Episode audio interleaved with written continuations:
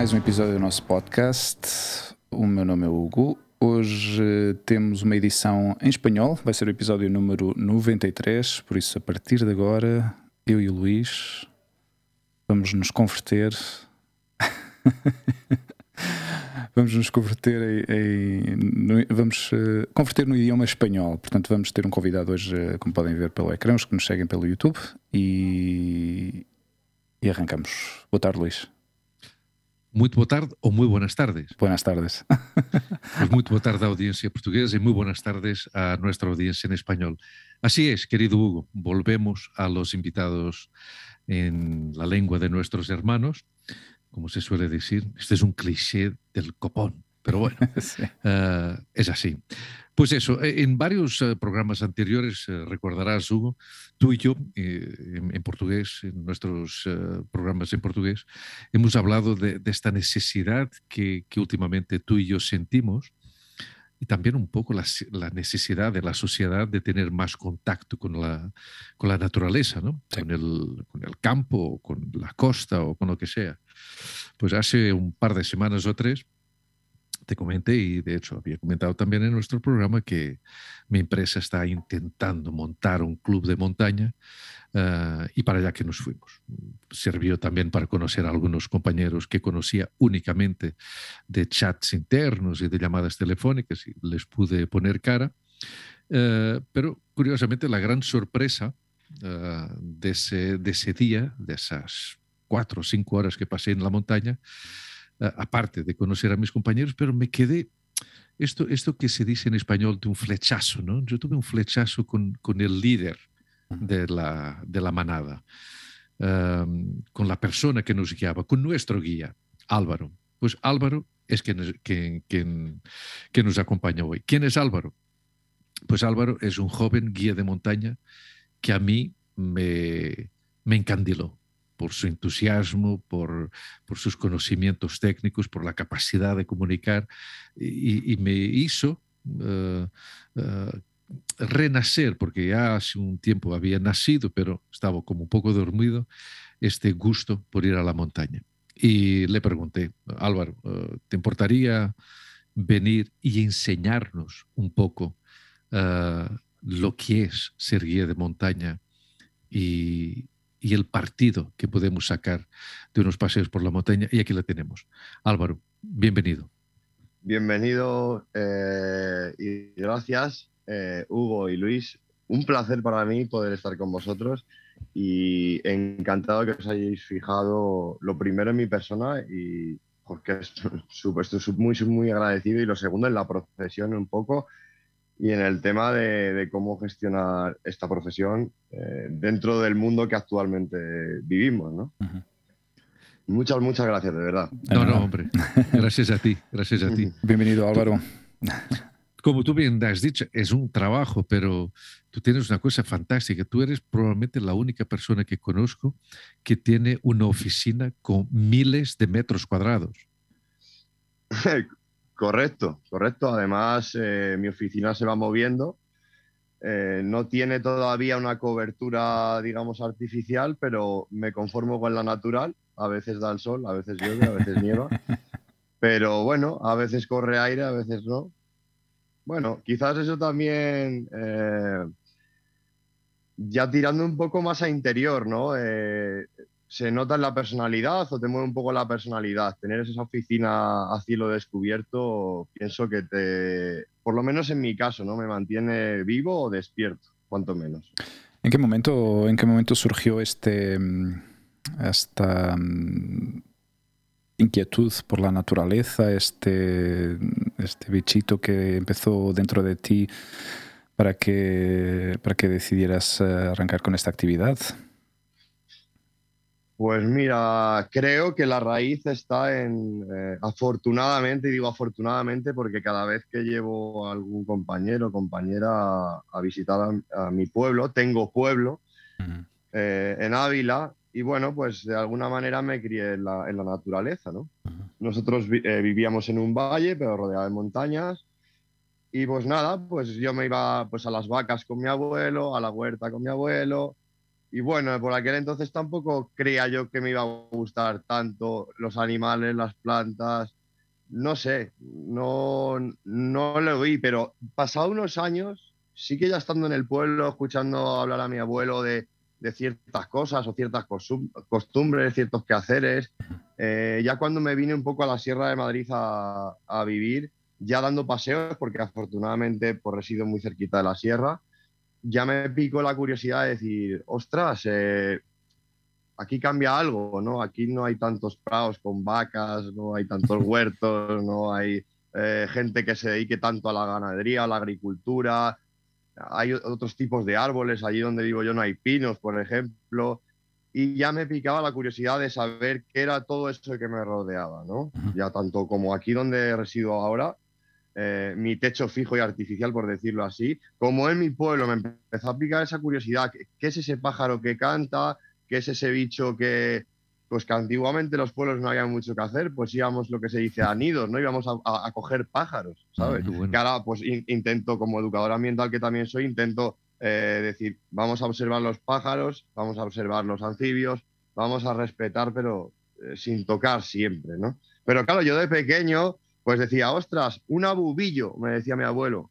Y yo, yo claro, decía, wow, eso huele muy mal. Y era un pájaro que hacía, nidificaba en, eh, en las paredes de los prados, o sea que estaba a mi altura, claro, yo me diría, yo qué sé, 1,30, 1,40, y era el nido que más cerca nos, nos quedaba y lo cogíamos y mirábamos el bicho, ostras, oh, no, recuerdo, no recuerdo ser sádicos en ese aspecto, por lo menos, entonces, hmm. eh, pues sí los toqueteamos, eh, pero eh, ha cambiado mucho, pero creo que el contacto de primera mano con la naturaleza viene del pueblo y creo que a, transferencia viene, viene por ahí la, mm. la, pasión, creo yo.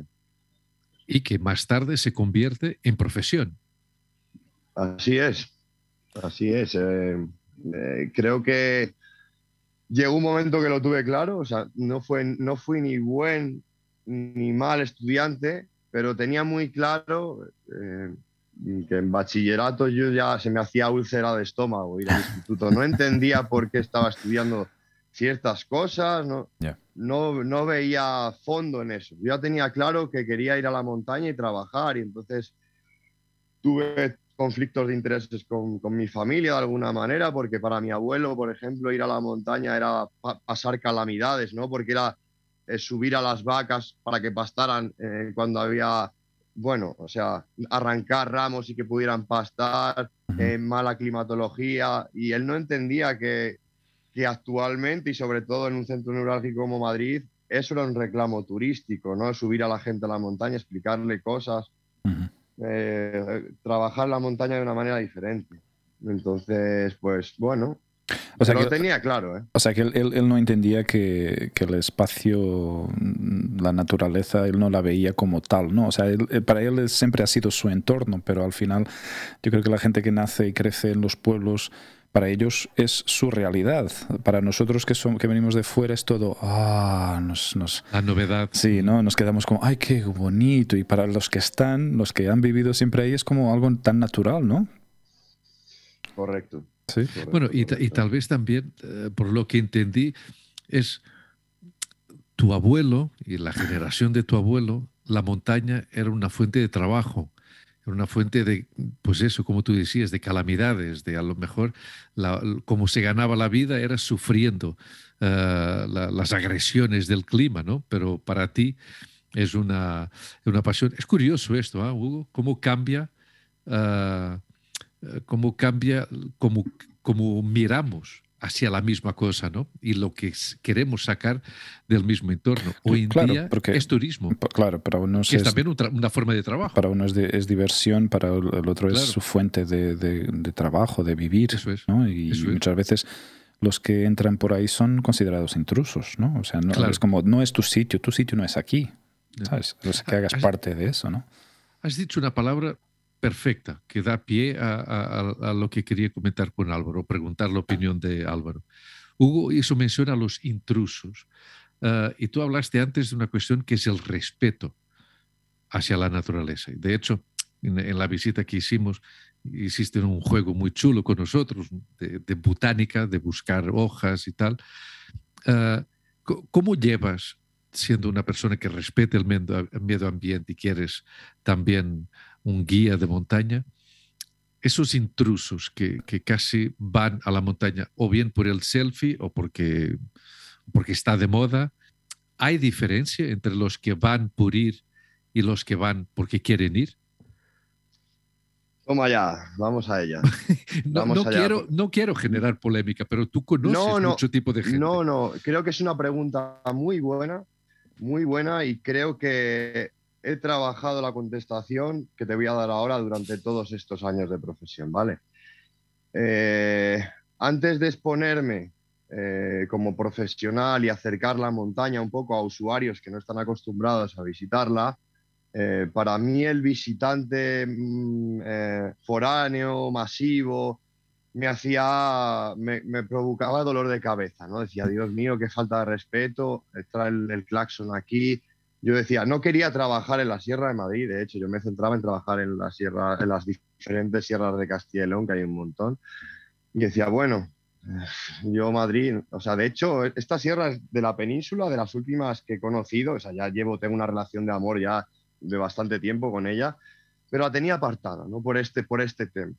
¿Qué pasó? Que la primera oportunidad para trabajar de una manera ya forestal, de mano, cuidando el arboreto, donde tuviste la oportunidad de visitarlo en, aquella, en aquel día, que era un trabajo también más de mano, pero se empezó a mezclar con las visitas guiadas a ese centro, eh, que para que la gente lo sepa, es un, digamos, no es un jardín botánico, pero es un sitio donde hay una colección de especies botánicas autóctonas de toda España, enclavado en un sitio de la Sierra de Madrid muy peculiar que es Abantos, ¿no? que es el Escorial.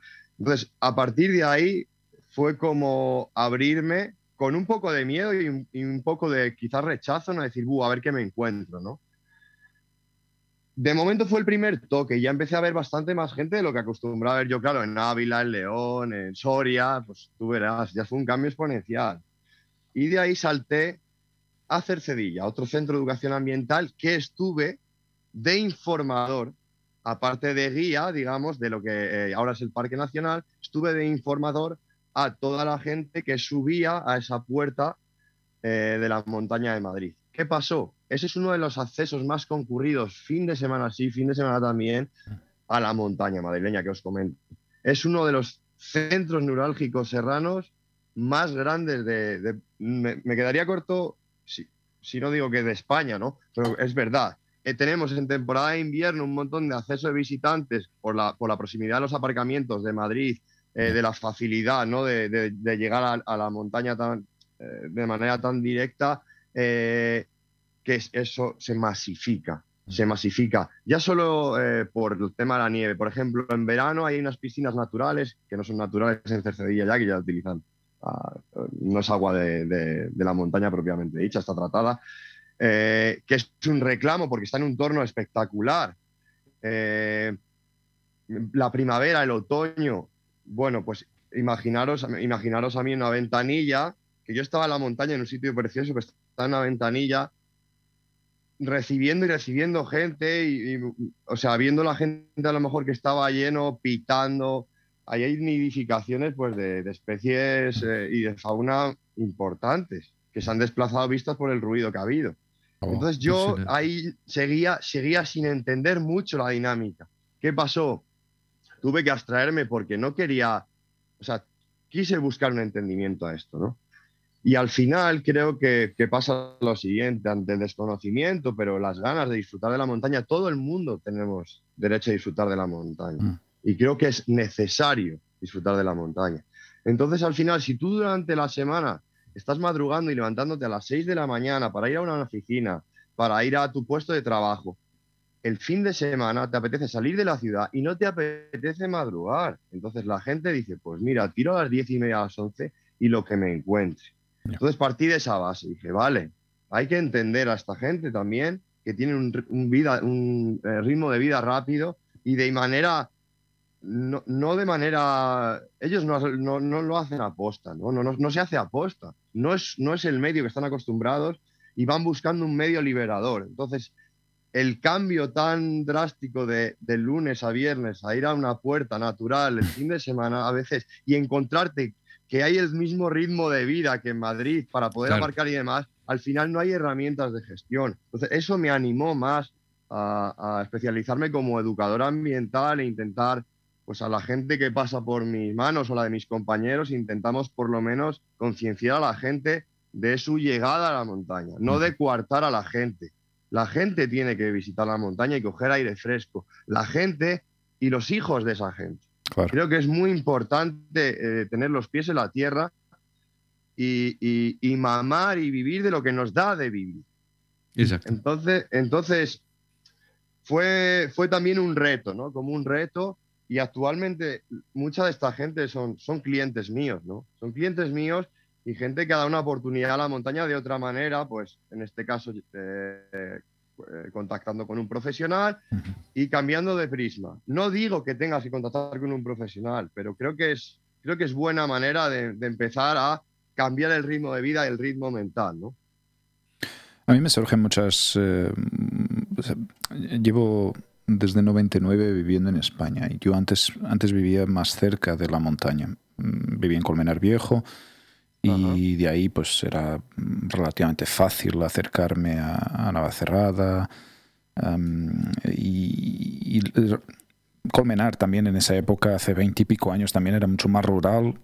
Ya, ya, decían los que vivían ahí que cuando llegamos nosotros, hace diez años antes, era aún más rural y nosotros cuando llegamos ya se estaba como masificando y, era cierto y, en 15, 20 años más tarde ya es, eh, se despotenció pero el recuerdo que tengo es, es, eso, es algo muy rural, muy, muy natural todavía.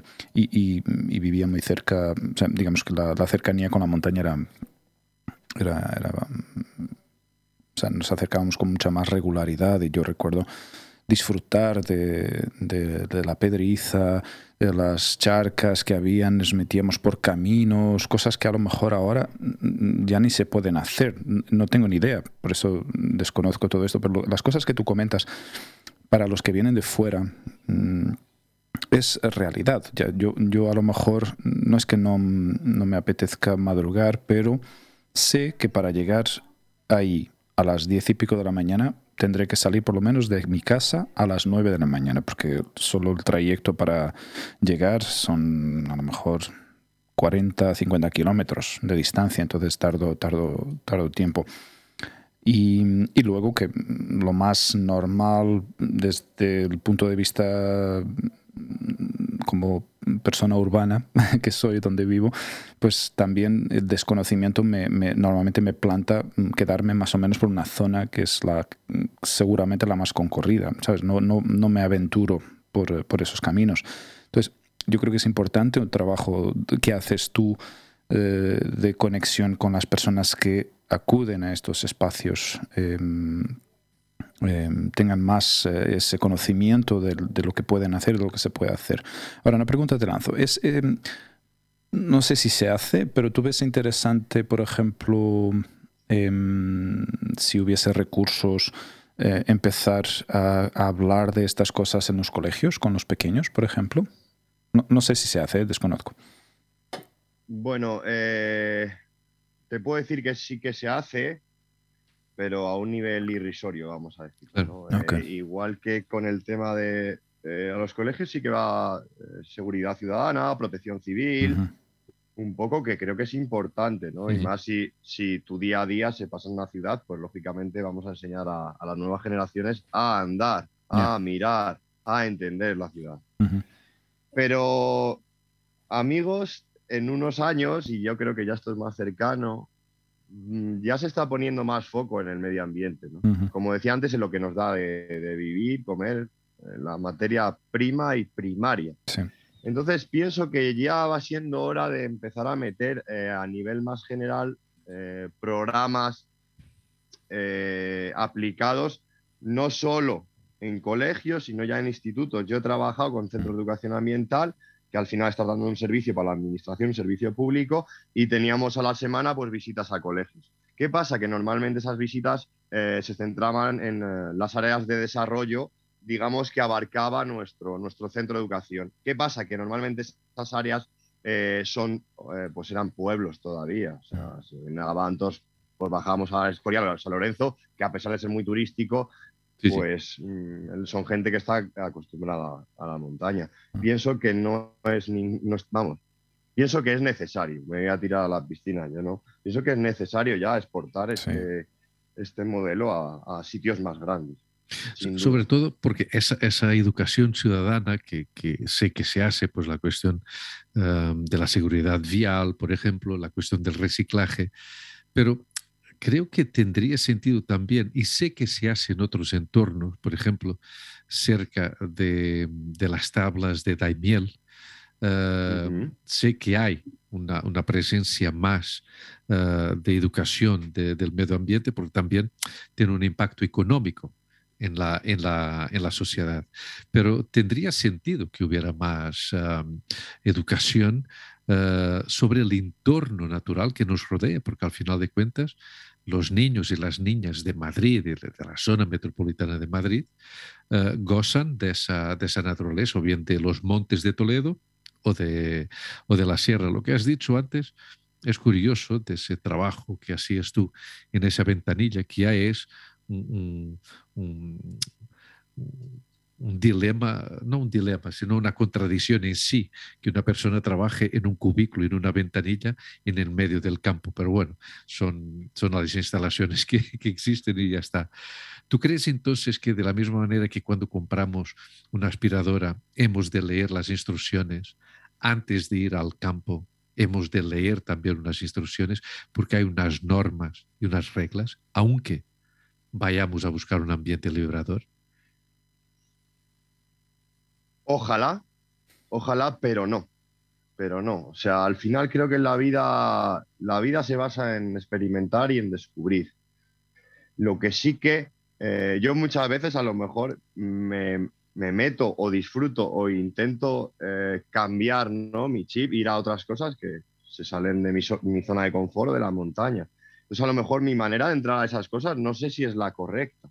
Lo que sí, lo que sí que intento es cuando voy a un sitio, a un evento que se me escapa de, de mi zona de confort, es intentar ir con cautela o con los ojos un poco abiertos y con respeto. Realmente es transferible porque si tú en el día a día respetas a la persona, escuchas, intentas llevar una paz social, eh, suena muy hippie esto, ¿no? Pero, no, pero, es pero bueno, pero eh, yo intento ir en armonía con los seres en general, entonces creo que eso es transferible también a la naturaleza, ¿sabes? A, eh, a mí igual que no me ha dado por, yo qué sé, salir y mearte en tu portal, ¿sabes? No me da por eh, ir a la montaña y tirar una lata de cerveza en cuanto me bajo del coche. No sé. Pero claro, eso, o sea, somos muchos.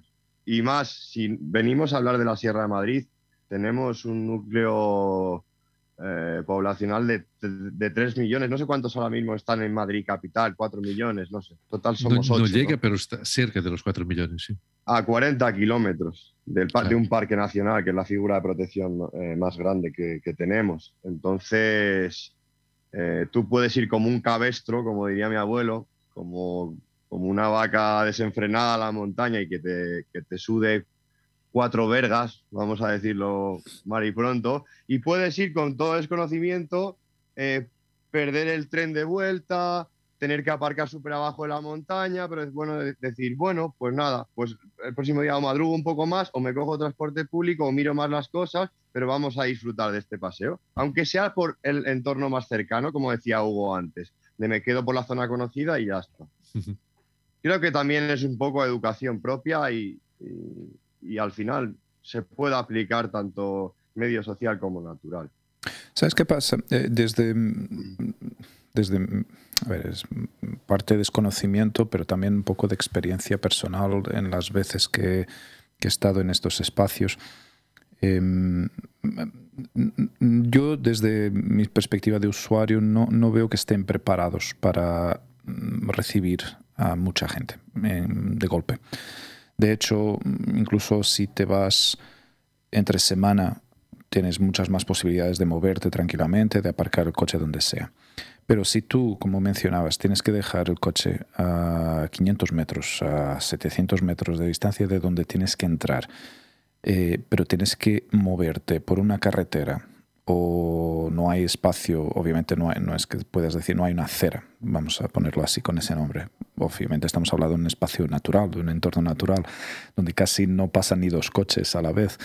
Entonces, para mucha gente que no está acostumbrada, esa, ahí es donde ven la necesidad de, entrar casi con el coche por ahí adentro. ¿sabes? Es que no.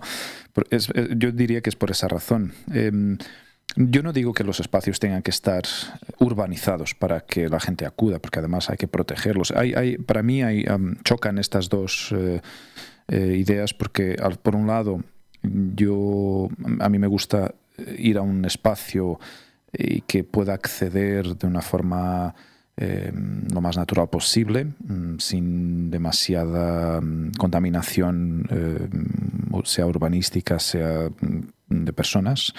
Eh, que sea lo más natural posible, pero también me gusta poder acercar, acercar en seguridad.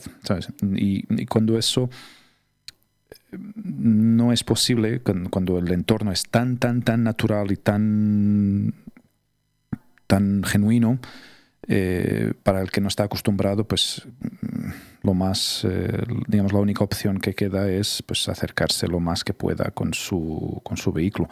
Por eso, por eso choca tanto, ¿no? Esa, o sea, la gente que está acostumbrada a, moverse en coche em, dirá, vale, pues eh, dejo mi coche a un kilómetro y luego me voy en bici, ¿no? Podría ser una opción, pero tampoco veo que el entorno esté tan preparado para ello, ¿no? No sé qué opinas sobre eso. Bueno, eh, vamos allá.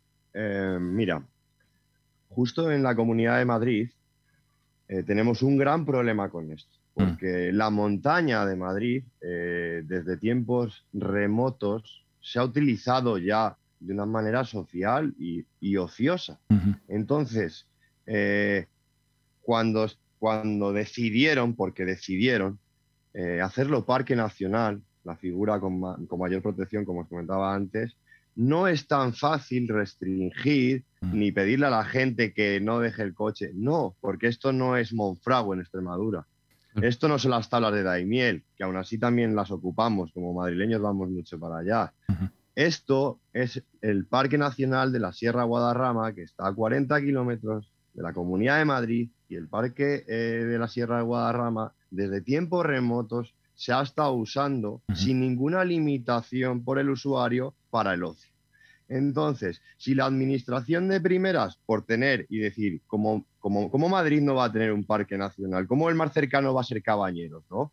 ¿Cómo, Madrid es lo único que le falta tener un parque nacional?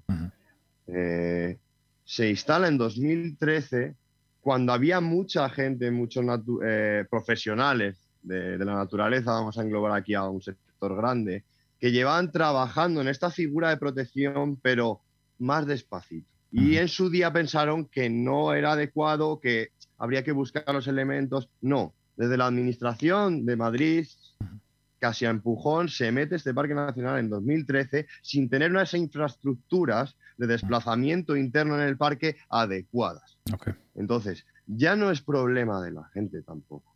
Si tú como organismo de administración de medio ambiente eh, no has puesto estos soportes, no, eh, no, eso sí que no es compatible para tener un parque nacional bien regulado. Cuando se abrió este parque nacional, había autobuses lanzaderas a coste 50 céntimos que daban una vuelta por todo el parque nacional, por todos los diferentes pueblos eh, socioeconómicos que estaban dentro del parque nacional que tú podías montar tu bici, tú podías montarte en cualquiera de las pruebas de estos pueblos y, y, fue muy buena idea. ¿Qué pasa? Las empresas de autobuses decían, madre mía, se ponen de bicis. Yo estuve de guía a esos autobuses y la verdad es que no estaba todavía, estaba sin pulir, pero era una gran idea. Se quitaron, porque eso fue como el lanzamiento y no lo vieron práctico, se quitó. eh, práctico me refiero a beneficioso. No lo vieron beneficios, beneficio económico. efectivamente. O sea, ahora mismo que desde el año pasado se ha establecido un parking intermedio al corazón de, digamos, de, del Parque Nacional que está en Los Molinos, se llaman parking disuasorios, en el que tú dejas el, coche y hay autobuses lanzadera hasta los centros. ¿Qué pasa? Pero ni es suficiente ni es una solución a largo plazo. ¿Vale? Porque estos son concesiones, como fuera del parque, son concesiones que no se sabe si va a durar, si va a seguir teniendo el respaldo del ayuntamiento, porque a lo mejor a los molinos le ha interesado económicamente que ese autobús esté ahí para que la gente cuando vuelva se tome algo en el pueblo y desarrollar más el pueblo. Pero a lo mejor el día de mañana se masifica y el ayuntamiento dice, no, hasta aquí. Creo que no se han buscado la fórmula por parte de la administración, ya no me voy a, como os digo, y creo que no es cuestión del ciudadano solo, mm. eh, para, para eh, generar un movimiento dentro del Parque Nacional, eh, tanto seguro para, para, para eh, digamos, conservar de una manera eh, que, que, pueda haber ocio y respeto, no ha habido una gestión eh, pensada, pensada ni tampoco a la hora del tema de desplazamientos y ocupación y masificación una vez que la gente está a, las puertas de la sierra.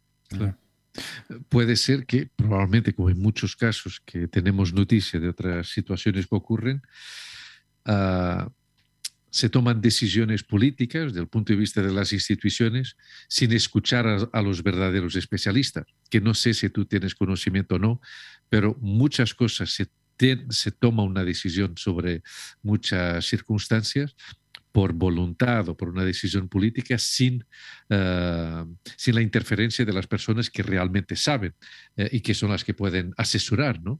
Eso cuántas veces este Perdón, dime. Eh, simplemente en este caso decir que sí que hubo unas reuniones con, con gente del sector del turismo activo, de Madrid y demás, eh, todo a mata caballo y básicamente eh, un poco oportunistas estas reuniones, no sé, muy rápido, muy rápido. O sea, queremos vivir rápido en el medio natural y eso no es posible. Mm. Es simplemente, creo que es como crítica, o sea, no al final no es volcar eh, toda la basura contra la administración, contra el ciudadano. O sea, no, al final yo lo que quiero transmitir es, es intentar vivir acorde con, con el aleteo de un pájaro, vamos a ponerlo, ¿no? Para dejarlo poético.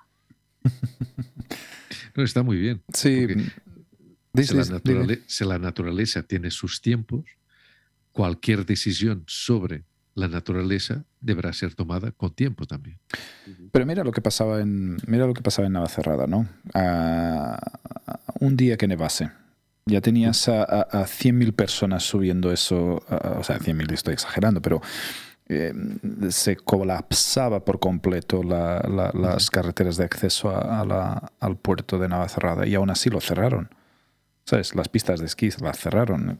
A ver, eh, creo que es era algo mm, obvio porque al final no, no, podían, no podían sacar, pero al final se resume todo a la pasta, todo al dinero. O sea, todo se concentra en falta de recursos eh, y también a nivel político falta de, falta de voluntad para realmente entender que la naturaleza funciona de otra forma, no, no bajo una hoja de Excel donde tú tienes que sacar tus números en verde, ¿sabes? No funciona así. Yo creo que aquí eh, aunque suene quizás un poco mal lo que voy a decir, pero al final es, tienen que echar dinero a perder. Pero en el sentido, a ver si se me entiende, no es eh, eh, a favor de la naturaleza, que es ganar, por otro lado. todos ganan, la comunidad lo gana.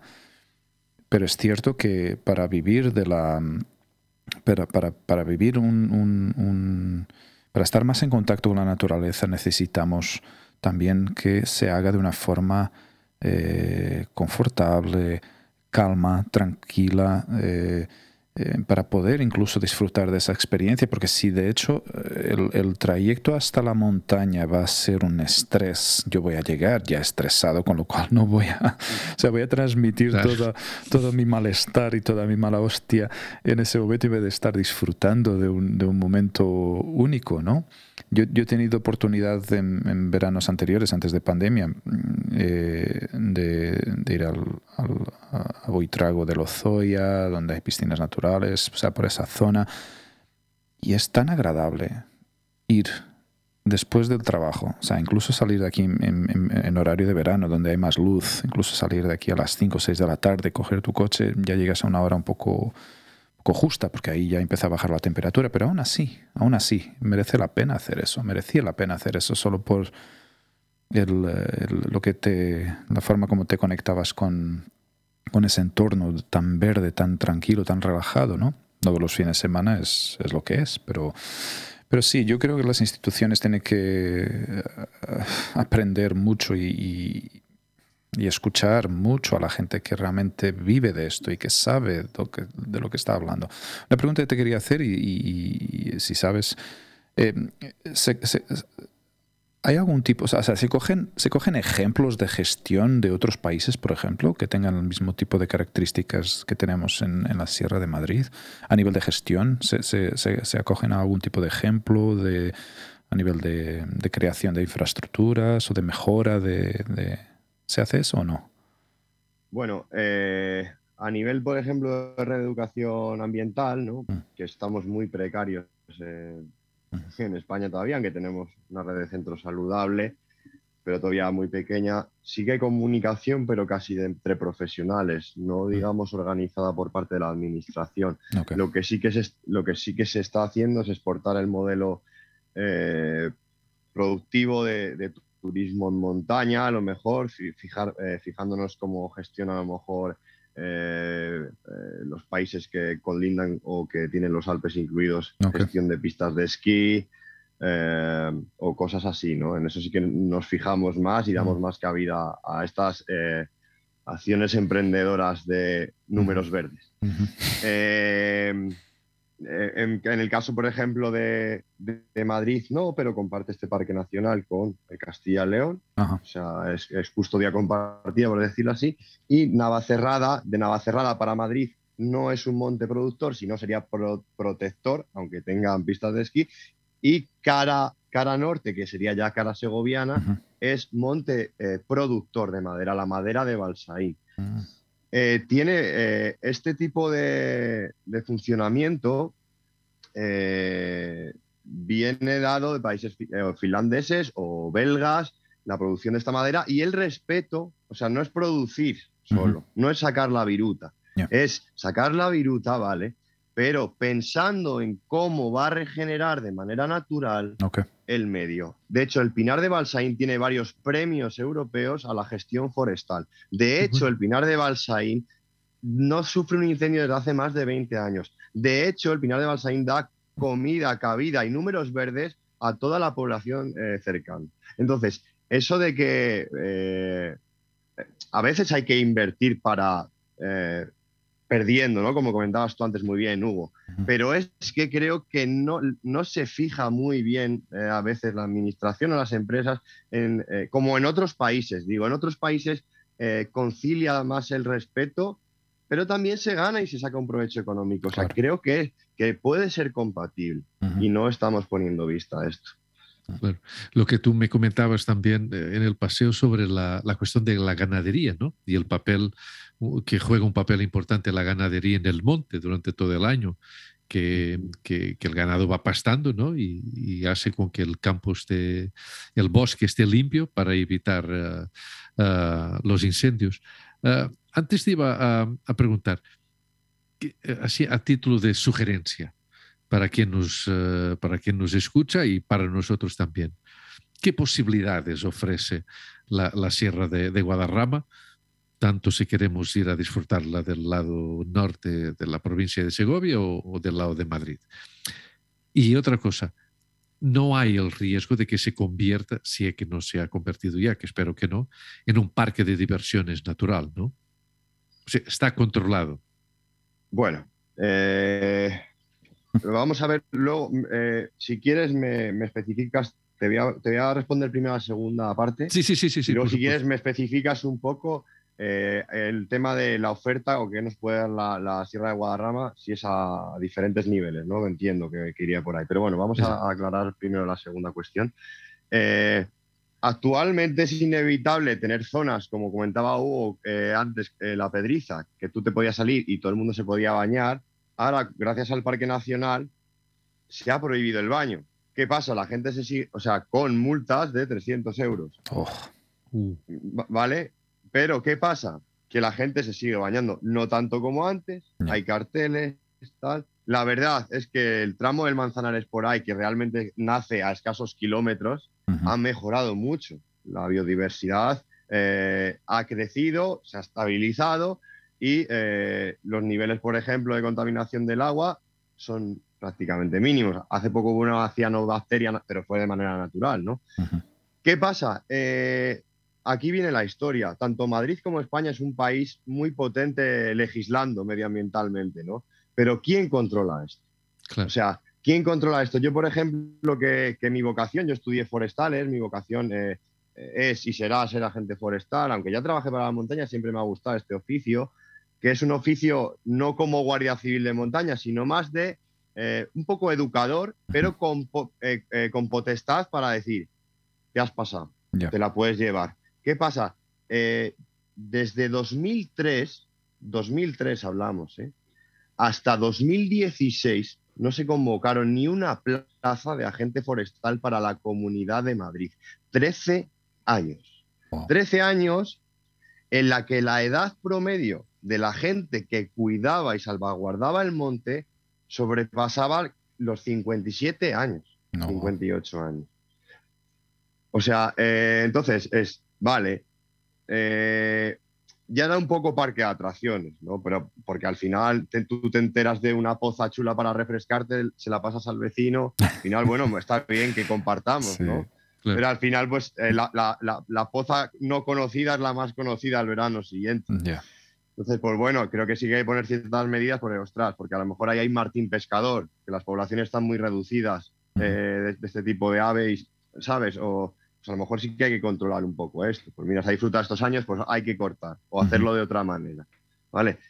Eh, normalmente se levanta la liebre eh, legislando, pero no se trae la liebre a casa controlando. O sea, al final es un sinsentido disuasorio que la gente, porque a mí ya sí me dicen por respeto, lo que hablábamos antes, ¿no? Educación y respeto, a mí ya sí me dicen que en un sitio no me puedo bañar, voy a procurar por lo menos no bañarme. claro. Sea, y, y- pero se cree, se cree eh, eh, Madrid o España que, que para eso, eso va a ser suficiente. Hay mucha gente que dice, yo he venido aquí con este propósito, Ujú. a lo mejor desconocía esto, a lo mejor no, va, pero no pasa nada. Porque, Entonces, porque soy solo yo quien lo hace. Pero claro, no será solo tú y la sostenibilidad no se mantiene, por supuesto. mm, Ya, Yo recuerdo perfecto, o sea, en- te, te hablo de principios de 2000, 2003, 2004. en- Yo recuerdo perfectamente bañarme en muchas charcas, que había caminos que eran inaccesibles eh, de otra forma, que no fuera metiéndote por los arbustos y de repente te encontrabas con, con una charca y era, y era algo que disfrutabas y veías que no, estaba, no había tanta gente, o sea, a lo mejor teníamos cuatro o cinco personas que pasaban por ahí, ¿sabes? Pero claro, ya fue hace tantos años y yo mm, más o menos tenía la idea de que eso pues posiblemente habría cambiado. Mm, También con el confinamiento, por ejemplo, ah, se han implementado un montón de, de- de prohibiciones y de restricciones a la hora de, de, mm, de acceder a ciertos espacios que antes pues a lo mejor cualquiera podría, podría acercarse, ¿no? Eh, se ha notado aquí en, eh, en las comunidades colindantes eh, con, con Madrid, sobre todo Sierra de Gredo se ha notado mucho.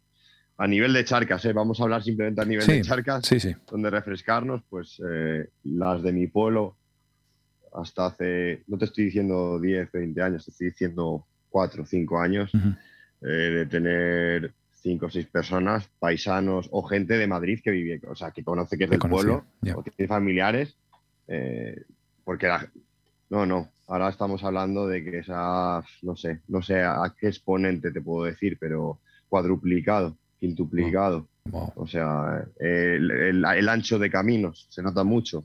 Sí. En, en- en Cercedilla, por ejemplo, por ponerte un ejemplo, porque justo antes de ayer tuve una actividad allí y antes pues me di un paseillo para ver la zona y hay un caminito, se llama el Camino Viejo de Segovia, que antiguamente te puedo hacer como era el acceso, el ancho de acceso a ese camino. Era así, ¿vale? Así, literalmente. ahora no me cabe la pantalla, seguramente mida de ancho como mi habitación, el acceso. Hablamos de dos metros y medio de ancho. Wow. Entonces, eh, eh, también se ha notado que ha bajado, o sea, sí que hubo una locura, o sea, a ver, no voy a ser, o sea, no voy a ser hipócrita, ¿no? Esta, esta, esta temporada a mí me ha dado mucho trabajo, y, pero también he intentado utilizar, o sea, no llenarme los bolsillos. De hecho, he tenido que frenar algunos días porque estaba agotado, no daba abasto para llevar a tanta gente y tal. He intentado trabajar, concienciar, mismo speech, tal, no sé qué, digo, es una oportunidad no solo de, tener un mes económicamente bueno, sino es una oportunidad de, poder trabajar en valores y en respeto. Pero es que ha habido eh, mucha gente, pues eso, eh, buscando no solo el ocio de las montañas, sino nuevas viviendas en, montaña. Entonces, pues, pues ha sido también un boom para la naturaleza, para nuestra naturaleza, que está así, ostras, más, o sea, si ya somos muchos, ha sido y, ya sabemos también cómo, el, cómo funciona el ser humano. O sea, empieza por un cachito y cuando pueda te coge todo el brazo. O sea, es, es que nuestra. Yo creo que genéticamente estamos programados para, para sacar todo lo que podamos de los recursos de la Tierra mm, y, y mover al siguiente espacio y al siguiente espacio y al siguiente espacio. Si no hay freno, si no hay. Si no hay unas reglas, eh, implementadas, destrozamos todo, vamos a destrozar todo. Y es muy importante el rol que tú, que tú y personas como tú que desempeñan la misma profesión tienen eh, en controlar eso, de guiar a la gente de una forma em, eh, con cautela, con cuidando el entorno, explicando las, lo, lo, lo que se puede, no se puede hacer, eh, qué impacto tiene el ser humano en estos espacios cuando acude de forma masiva. Creo que es súper importante eso. Álvaro, ah, durante el periodo de confinamiento o en los primeros tiempos de pandemia, no sé si tú estuviste o te, tuviste que mantener confinado también y por lo tanto estuviste alejado de, tus rutas habitual por la montaña. Eh, em, ¿Fuiste testigo de, ese, de ese parón de la actividad humana, el impacto que tuvo eh, en, las zonas por las que tú te mueves por la montaña? Mucho. Mm. O sea, no te digo, no te digo, bueno, sí, no, te estoy hablando de mucho era, evidente. Muy, muy evidente. Que nosotros paremos, eh, te voy a decir, dos semanas, te voy a decir dos semanas, es evidente, es evidente, y más aquí, ¿no? Más aquí muchísimo, porque claro, yo, o sea, al final cuando estábamos todos bajo arresto, por decirlo así, ¿no?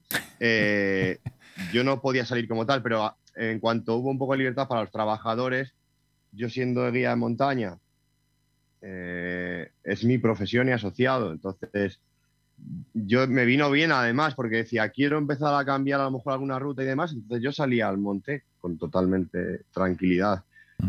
y, lo empecé a notar, pero vamos, y eh, bueno, yo estaba encantado, claro, por allí a mis anchas.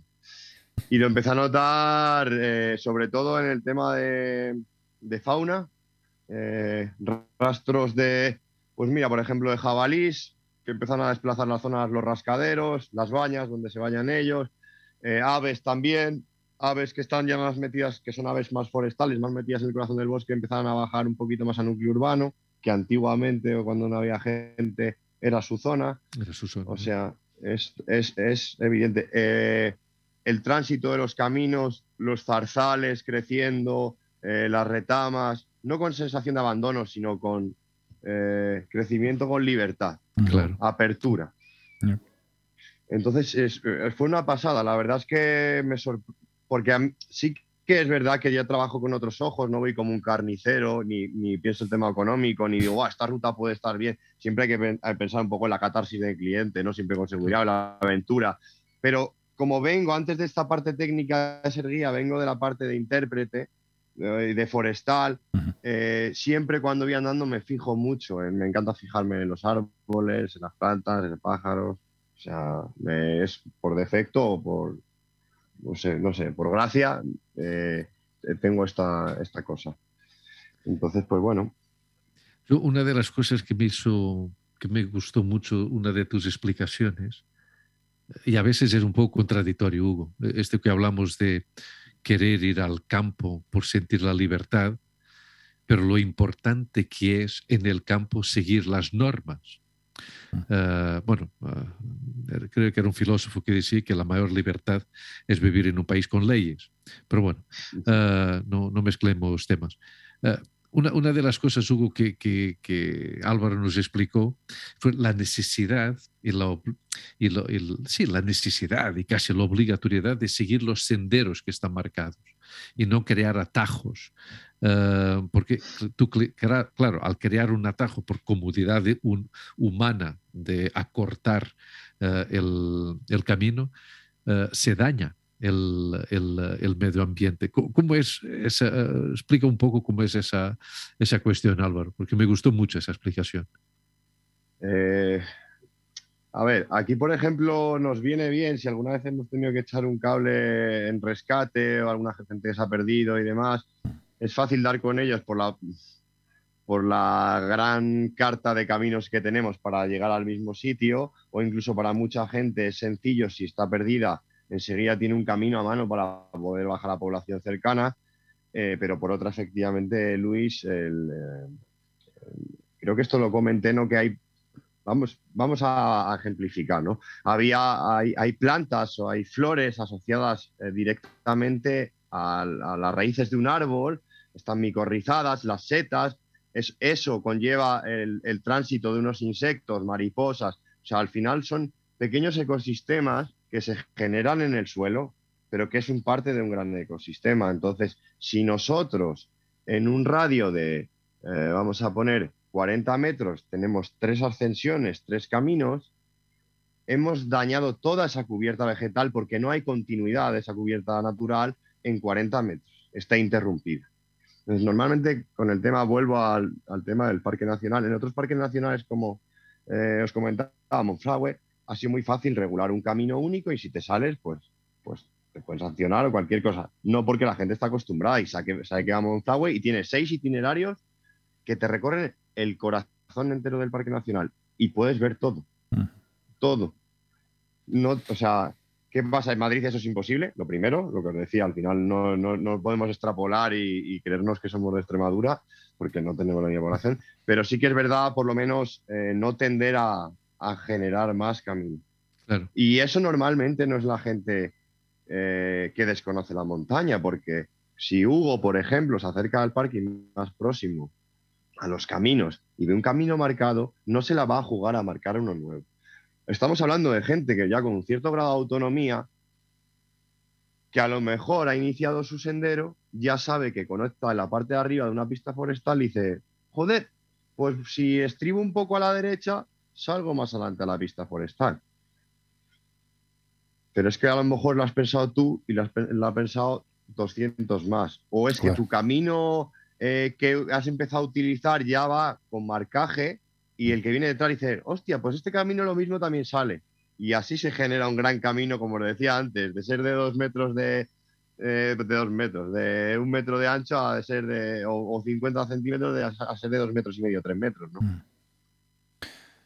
Antes, antes mencionaste algo que me llamó la atención, que fueron los incendios, ¿no? Eh, decías que en, el Pinar de, de Balsain hacía años que no, que no había un gran incendio, ¿no? Estaba mirando aquí en internet los grandes incendios que han, que han impactado a, este país y, hay un dato de una noticia aquí en el país de hace ya tiempo, eh, pero que decía que el número de fuegos ha aumentado desde 2011 un 20% y que son un 15% más destructivos. ¿Y, esto por qué ocurre, Álvaro? ¿Qué crees? O sea, ¿cuál es tu opinión sobre esto? Sobre los incendios y cómo... ¿Y qué es lo que está detrás de todo esto? Porque yo creo que es, es, una pregunta que mucha gente que desconoce, especialmente los incendios cuando afectan a grandes áreas eh, forestales, eh, entender por qué razón ocurren. ¿no? Hay varios factores, ¿eh? Hay varios factores. Sí, sí efectivamente, Estamos tocando temas que hoy me, me, está gustando bastante porque estamos abriendo un poco el rango al tema forestal. Os agradezco bastante el, interés y la amplitud de mira que tenéis. ¿eh? Lo primero, eh, bueno, el tema de incendios. Eh, ¿Por qué son más virulentos, más agresivos? Bueno, podemos hablar del cambio climático, podemos hablar, ¿no? Podemos hablar de que la humedad relativa en las, montañas ha bajado, podemos hablar. También podemos hablar de que los usos tradicionales en las montañas, donde eh, antes eh, se sacaba la leña que caía seca, se retiraba de la montaña, donde eh, la cabaña ganadera era un número más grande del que tenemos ahora, en las que las vacas, cabras, ovejas pastaban, limpiaban ese pasto bajo, o había más tránsito de uso laboral, por decirlo así, en las montañas, más cuidado, más, a lo mejor había un rayo, pero eh, Antonio el pastor justo pasó y evitó el incendio el hombre, porque se estaba generando entre un pino. Era, es curioso que, que, para eso el humano, el uso del humano en el terreno forestal, como ha ido a menos, está menos cuidado. O sea, eh, lógicamente ahora mismo tenemos, eh, volvemos a Madrid, tenemos una dotación eh, de incendios, de retenes muy, muy importante y encima siendo parque nacional, en cuanto hay una mega chispa, se activa un protocolo brutal que ninguna comunidad tiene prácticamente, a excepción de sí pasa en Picos de Europa, que es una zona más rocosa, no hay tanta vegetación concentrada, por decirlo así, o en Pirineos, pero aquí en, eh, en Madrid tenemos, eh, o sea, en cuanto se levanta la liebre, ¡pum! ¿Qué pasó? Mira, en mi pueblo, que está ahí en Ávila, se quemaron entre 20 y 30 mil hectáreas, estamos hablando. 20 ¿eh? y 30 mil campos de fútbol. Vamos a hacerlo asequible para los oyentes. con, medios aéreos proporcionados por la Comunidad de Madrid y Castilla-La Mancha, llegando tarde, una mala gestión administrativa, fue un error humano, se quemó un coche, no se pasó un aviso. Bueno, da igual, 20.000 o 30.000 hectáreas. ¿Qué pasa? Eh, que toda esa zona se pastaba antes. Ha habido un éxodo rural muy grande y esos prados han abandonado y, esa, y, esos piornos, esas retamas, ese, bosque bajo ha crecido y son cerillas de suelo, que digo yo. Y los bosques, no, no es solo, no es solo la pólvora baja. Si tú a un incendio eh, coge una copa de un pino, los pinos, las resinas son muy volátiles. Entonces son como cerillas. Entonces, el, tronco no se quema, ni el fuego toca suelo. Entonces son súper virulentos. ¿Qué pasa? Si hay mucho combustible en el suelo, combustible me refiero a eh, eh, ramas que no se podaron en su día y están secas en el suelo. O sea, eso es combustible. Eh, hace y facilita la ascensión del fuego a las copas y que ese fuego sea mucho más virulento incontrolable.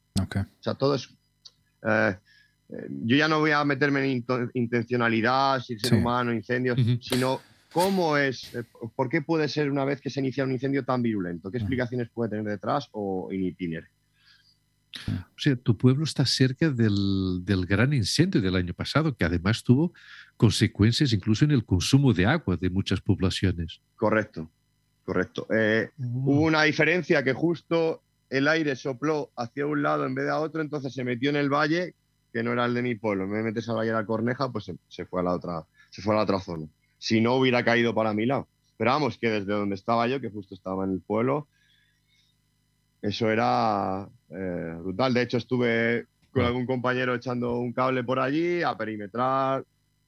Pues bueno, interesándome porque al final en Ávila, si no ha salido, vamos a ser ya un poco terrenales, si no ha salido de fiesta en todos los pueblos, no eres de Ávila, ¿no? Entonces al final allí nos conocemos todos y fue un mazazo, fue un mazazo grande. Sí, sí, porque fue un desastre ecológico importante. ¿eh? yo, yo, me quedé con esa cuestión del agua, porque uno siempre habla, y nosotros que somos de Portugal, no sé si recuerdas el, el gran incendio hace unos años. Que totalmente, totalmente. Casi, 70, casi 70 muertos.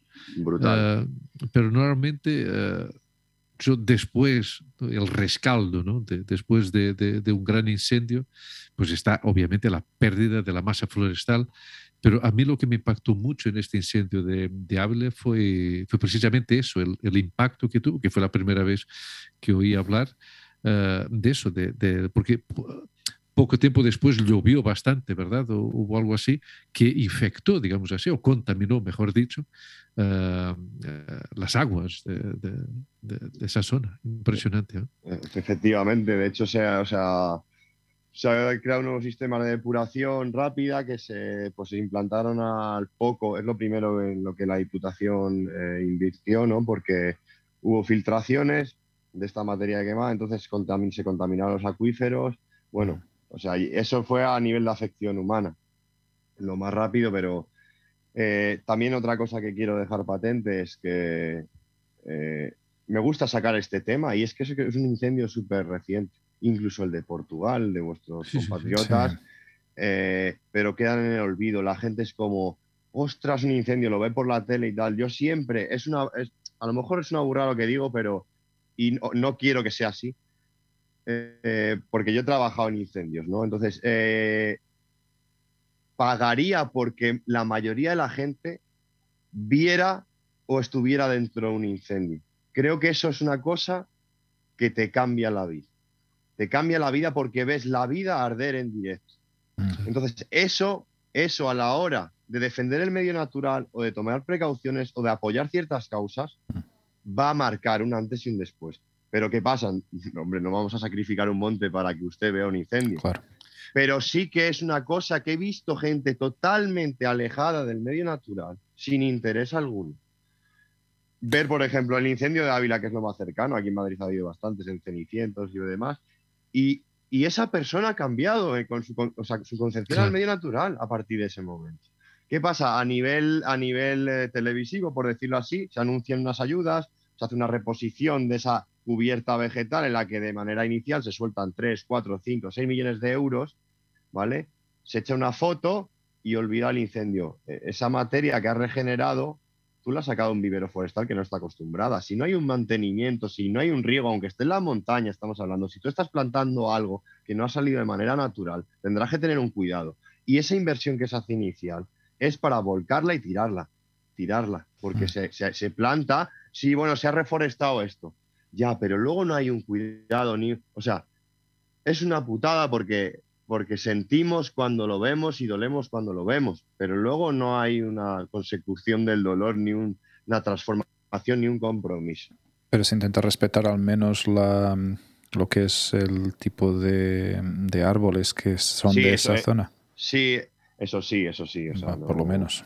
Sí, sí, sí, sí, eso sí, por lo menos sí. Sería escandaloso, ¿no? Porque muchas veces ocurre esto, ¿no? Que una área gigantesca se, se, destruye, se desaparece y luego eh, lo que intentan es eh, reforestar con, con, especies que no son naturales de ahí, como por ejemplo sustituir los, los pinos Por, por eucalipto.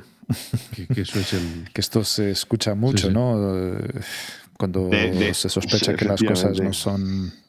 Sobre, sobre, esa eh, sobre esa terapia de shock que casi recomendaba Álvaro, de, de la gente.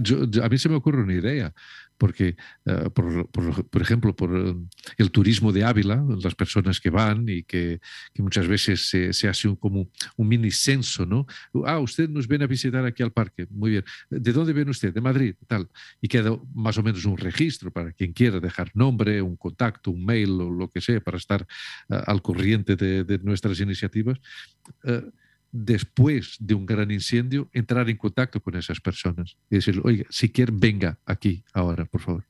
Venga y vea lo que ha sucedido, más que nada para ver si usted puede transmitir o inclusivamente, se me ocurre, ya que estamos, uh, Hugo, imagínate que después de un gran incendio en una zona, la, la diputación de esa, de esa provincia o, o, cualquier organismo estatal de esa, de esa zona, lo que haga es invitar a colegios, a universidades y al público en general a visitar esa zona. O mejor aún, mejor aún, que la renta, la declaración de la renta del año siguiente contemplara, en vez de esas dos opciones que son muy respectables, ¿no? de, de, de tú dar parte de, tu, de tus impuestos a causas benéficas o a la iglesia, eh, que se añadiera algo más para situaciones eh, trágicas como esta, ¿no? Honorable, Hugo, pero ¿sabe usted cuál es el problema? El problema es que hay, hay fondos del orçamento, del presupuesto general del Estado que son impuestos pero, nuestros. Pero que son, exacto, y que son mal aplicados, pero mm. no, no, nos irrabietemos. que, no quiero asustar a nuestro invitado. Me gustan mucho vuestras iniciativas, que no estuviera ahí arriba, la verdad.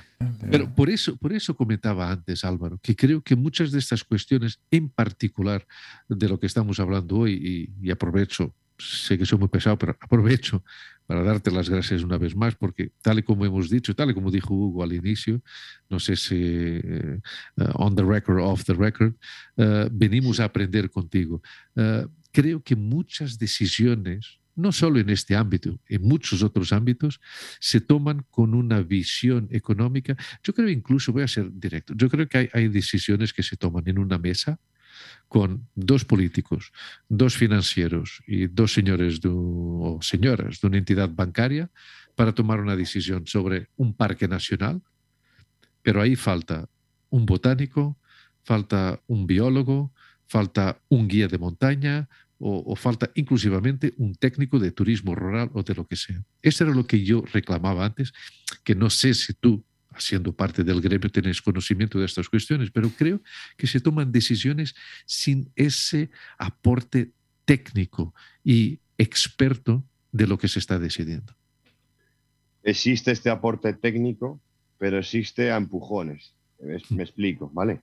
O sea, si, si en este caso eh, no diré quién estaba gobernando Madrid, se le puso en la santa nariz de hacer el Parque Nacional 2013 los expertos naturalistas, naturistas, forestales, gente del gremio, veía que era irrevocable esa opción, tenían que estar. O sea, ellos podían compartir, pero ya sabiendo que se iba a hacer. Es decir, llaman a profesionales, pero da igual que la opinión sea que a lo mejor no corresponde ahora mismo eh, hacer esto. De hecho, ha habido mucha controversia entre esas mesas, se llamaban, no sé si eran mesas de trabajo, no recuerdo muy bien, la que aunaban, pues eso, turismo activo, naturalistas, sí que ha habido esto. Pero ha habido esto con el plan ya así, en plan, ¡pum! Vamos para adelante. Sí, sí, me parece muy bien.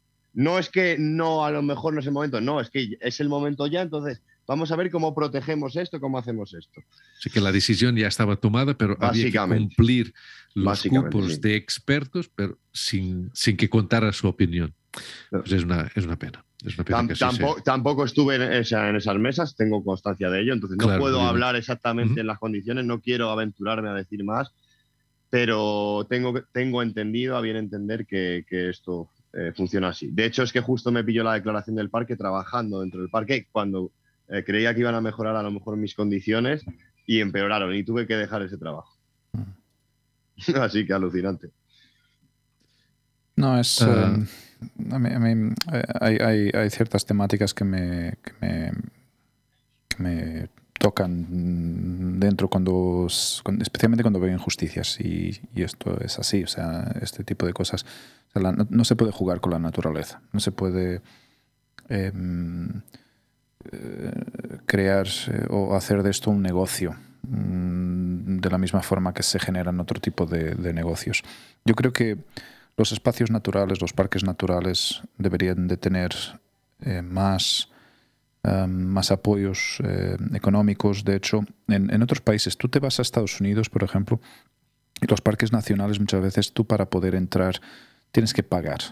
Pagas una cantidad y esa cantidad eh, va directamente a los eh, a los eh, recursos y a las arcas de ese al mantenimiento, mantenimiento de, ese, de, ese, espacio ¿no? y, y, tiene que ser así o sea tiene que ser así aunque nos cueste porque al final tú piensas bueno los parques nacionales son gestionados por por, em, por, entidades públicas, parte de nuestros impuestos ya van para acá, pero claro, mm, está claro que no hay un equilibrio en, en esta gestión ¿no? y en esta distribución de, de, dinero, porque Madrid tiene mucho, a lo mejor Castilla y León tiene mucho menos, mm, u otras, u otras comunidades. Entonces, a la hora de, de, de crear condiciones para la protección de estos espacios naturales, eh, deberíamos de, lo que decía antes, o sea, de si estas situaciones ocurren, estos desastres, eh, sean naturales o no, em, ocurren y, arrasan con toda una, una cantidad de, terreno que afecta a miles de especies que están ahí viviendo y, gente que trabaja de ello y vive de ello y, no hay una forma de recapitalizar esas, ese espacio, ¿no? De, de, de, reconstruir, que salga de nuestro bolsillo, pero de una forma correcta y justa, que es, mira, marca la casilla 3 de tu declaración de renta. Yo haría mucho más, eh, sería mucho más, o sea, elegiría mucho más rápidamente esa opción que las otras dos que están ahí. ¿Sabes?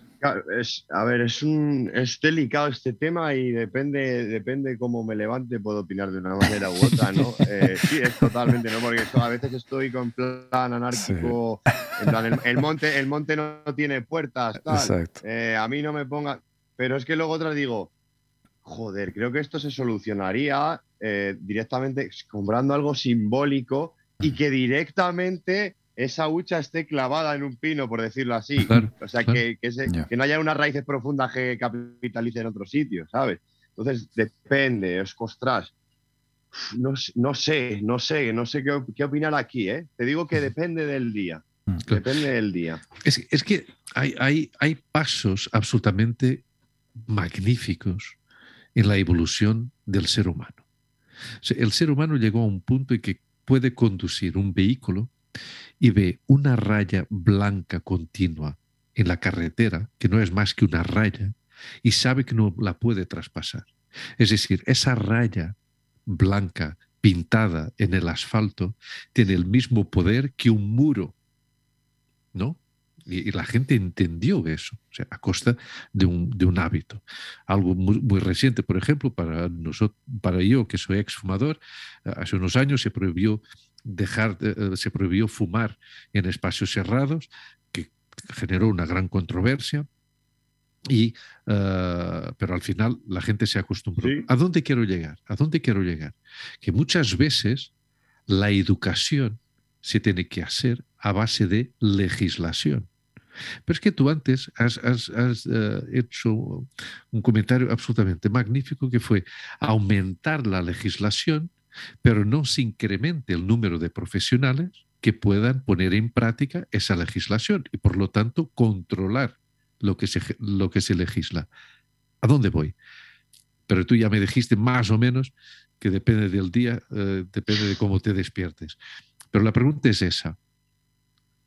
¿Hay la posibilidad o la única solución es poner puertas al campo y delimitar los accesos, como decía Hugo y muy bien, delimitar los accesos a un parque nacional, cobrar una entrada y que obviamente esa entrada sea de alguna manera simbólica, que no, que no sea lo mismo que ir a, Warner o al parque de diversiones, pero que, que vaya directamente a, a mantener eh, un parque. ¿Eso es viable o no es viable? Ojalá tuviera la fórmula para poder y, poder y poder aplicarla, ¿no? Bueno, eh, a mi pensar, a mi pensar hay a veces también que, se me viene a la cabeza decir, joder, pues en esta época que es época de, de crianza de ciertas aves, ya hay unas restricciones, por ejemplo, para los escaladores, para el acceso de ciertas zonas de senderismo, pero yo al final decía, es que a lo mejor esta zona necesita una regeneración no de un año, pero de tres meses de que no la pise nadie. ¿Qué pasa al final? O sea, lo que está concentrado aquí, al final se va a ir a buscar otro sitio. Entonces, a lo mejor, si tú eh, pones esas puertas al monte de alguna manera en la zona de especial protección, estás dando pie a que la gente ocupe esas zonas que no tienen ni una legislación, ni una figura de protección, o una figura de protección relativa, entonces, por lo tanto, mucho menos control y eh, donde, por ejemplo, nidifican a lo mejor eh, especies que están en peligro de extinción, que en el Parque Nacional ya no lo hacen porque está masificado. Entonces, al final es difícil. Yo no digo por eso. O sea, no, no vamos a ser aquí eh, los jueces y verdugos, ¿no? Yo podría estar escupiendo veneno todo el rato, pero muchas veces paro y digo, no. Es que a veces eh, gestionar y sobre todo en Madrid, vuelvo a repetir, todo este tema de acceso a la montaña es muy difícil.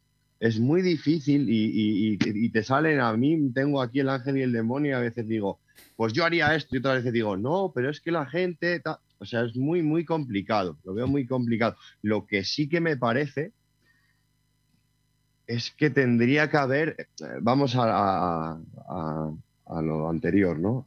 Una inversión mayor en el medio natural, una inversión en pos a la conservación o al cuidado, a la vigilancia. Sin sanción, no hace falta la sanción, sino a la presencia de profesionales que sepan cómo late el medio ambiente y que sean ellos lo que transfieran y que si su palabra y su bagaje dice que durante tres semanas o cuatro meses hay que dejar de transitar esta zona, se tome en serio.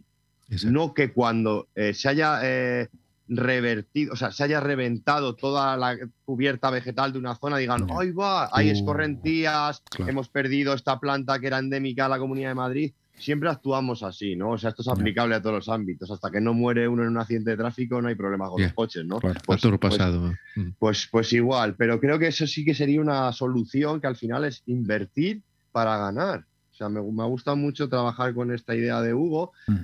Que sí que es lo que creo es una solución, ¿no? Invertir en el medio a través de profesionales que, que tomen el pulso a la naturaleza y que de alguna manera controlen y vigilen. Mm. Vale. Un poco más puedo decir. Y, mucho, y mucho que estás diciendo.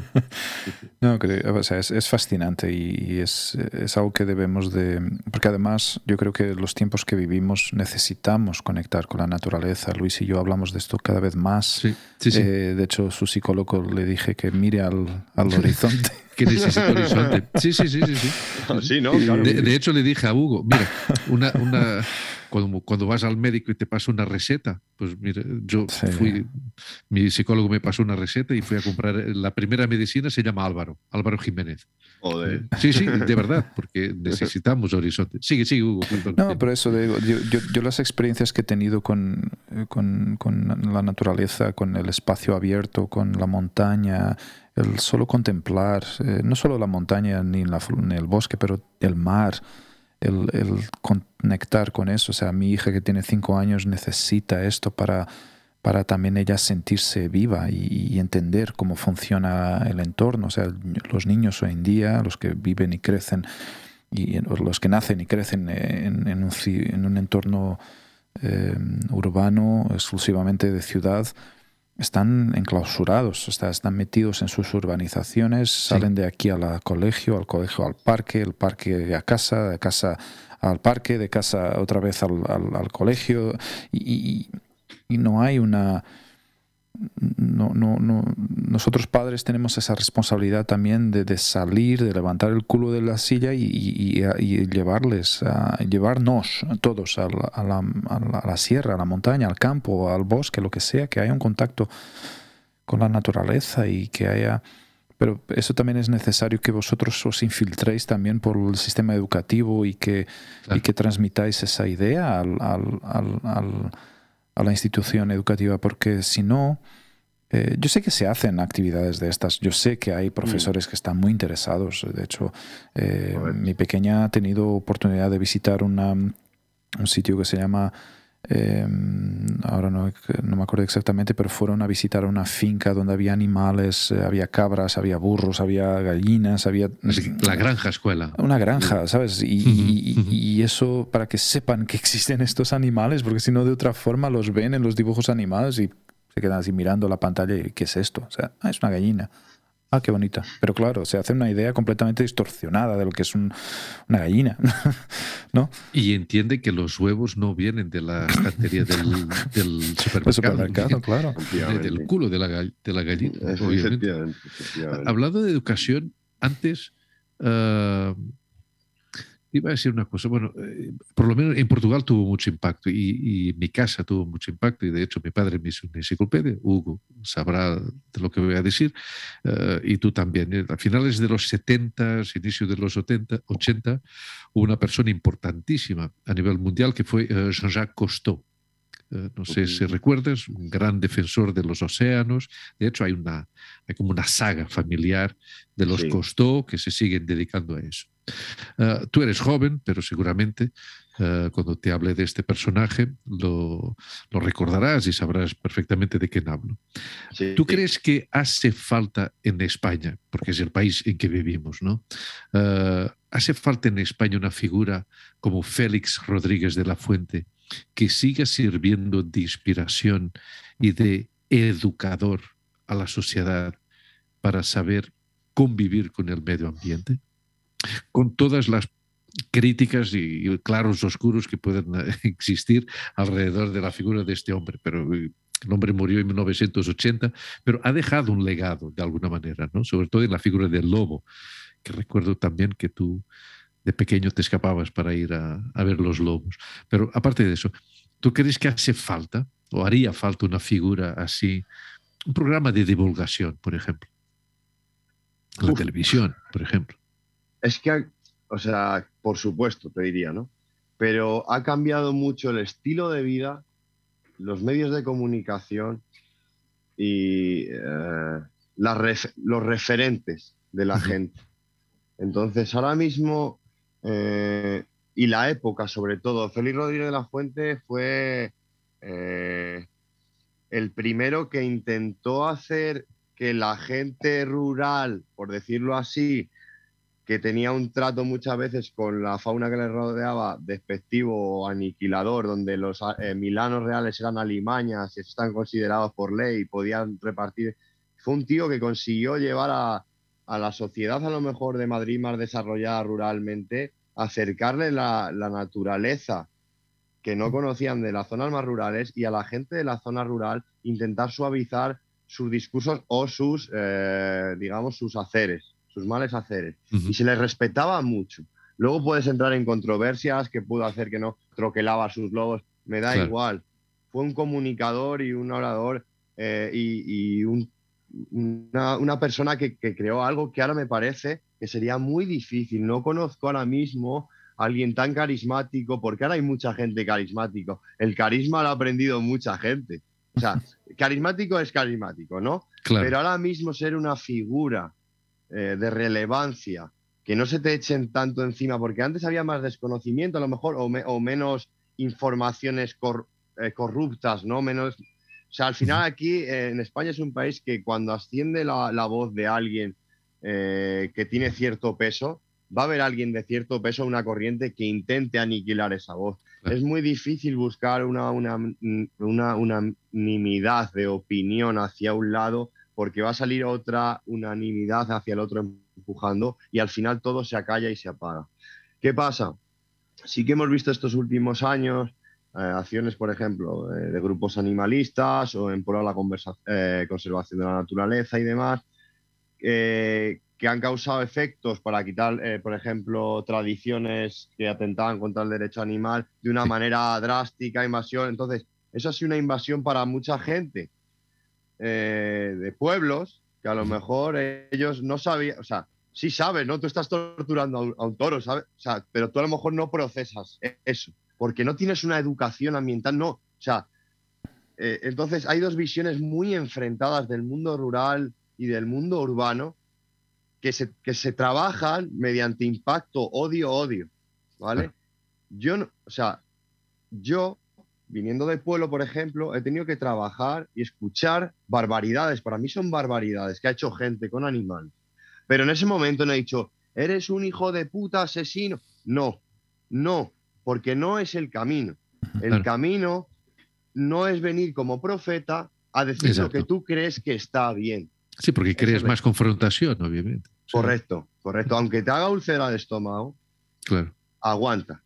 Y te digo, he conseguido cambiar opiniones y actos mínimamente, mínimamente. Con eso me doy por, vamos, por satisfecho de personas escuchando su discurso, tragando saliva, diciendo, bueno, tal yendo de cacería, viendo, viendo, viendo cosas. O sea, eh, no todos los cazadores, no puedo llamar cazadores asesinos. Vamos a ver, vamos a ver, vamos a ir, vamos a ir, vamos a ver qué pasa. Y cuando ves que a un tío lleva 17 perros a cazar que a lo mejor no tiene otro ocio y sus perros vuelan por los aires, que lo he visto yo, con las tripas sacadas, y ese tío se pone a llorar y los pone a coser, y mucha gente dirá, no, es que tú les has expuesto, pero el cariño luego que le tiene a sus perros es como te choca mucho y dices, vale, a lo mejor algo está fallando, o a lo mejor, o sea, pienso que, no se puede medir todo por la misma vara de medir, ¿no? No, hay, que, hay, mucha... hay que escuchar, hay que escuchar. Yo, por ejemplo, tenía un compañero que era cazador,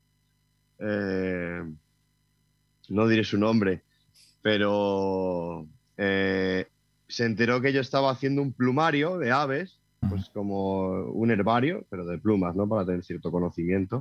Pero yo recogía las, plumas del suelo de animales que estaban muertos y demás. Bueno, pues el tío se, enteró, eh, ñapas, me llamaba ñapas, tal, oh, ostras, qué chulo, tal. Bueno, pues el tío, era un pueblo del, norte de Burgos, eh, joder, como sabía que me gustaba, el tío, ese día no había ido a cazar lo que cazaba él, pero me mató tres o cuatro pajarillos. Y me los, y me los trajo en una bolsa y le dije, la madre que te parió. joder, y me decía, joder, macho, yo esto que lo he hecho por... Digo, ya, tío, o sea, para que veas, ¿no? Claro, sí, sí, sí, sí, sí, Joder, sí, pero dice, así es como me, decía el cabrón, así es como mejor se ve, ¿no? Digo, y así tienes todas las plumas. Y, así puede, y, así, claro. Que decía, hostia, qué, bestia. Pero ya sabía que yo ya estaba trabajando en centros de educación ambiental y me decía, mm. ya, coño, ya tienes el pájaro entero, no voy a matar más. Si esto, y además tú eres un profesional de esto, y decía, bueno, no es el camino. ¿Te imaginas? el, fondo, el fondo era bueno, pero... te, imaginas que, te imaginas que acababa de extinguir a esa especie de, pájaro. Te los traje para que... Yo, de hecho, cuando, Álvaro contaba la historia, no me digas que fue y, mató cuatro o cinco ejemplares. Y eran los últimos ya. Ah, diferentes, pero bueno, la, la idea era buena. Pero queda un poco entonces la idea que a lo mejor sí que haría falta un poco ese referente, ¿no? Una mm. persona que tuviera una presencia más... Un conciliador. Vamos Exacto, también, también es verdad. Sí, sí. No, es que justo... Una conciliadora potente y, respetada y escuchada por, por diferentes colectivos de la sociedad. Eh, mm. Alguien con, con, mucha empatía hacia todos los sentidos, hacia mm. todos los modelos de vida.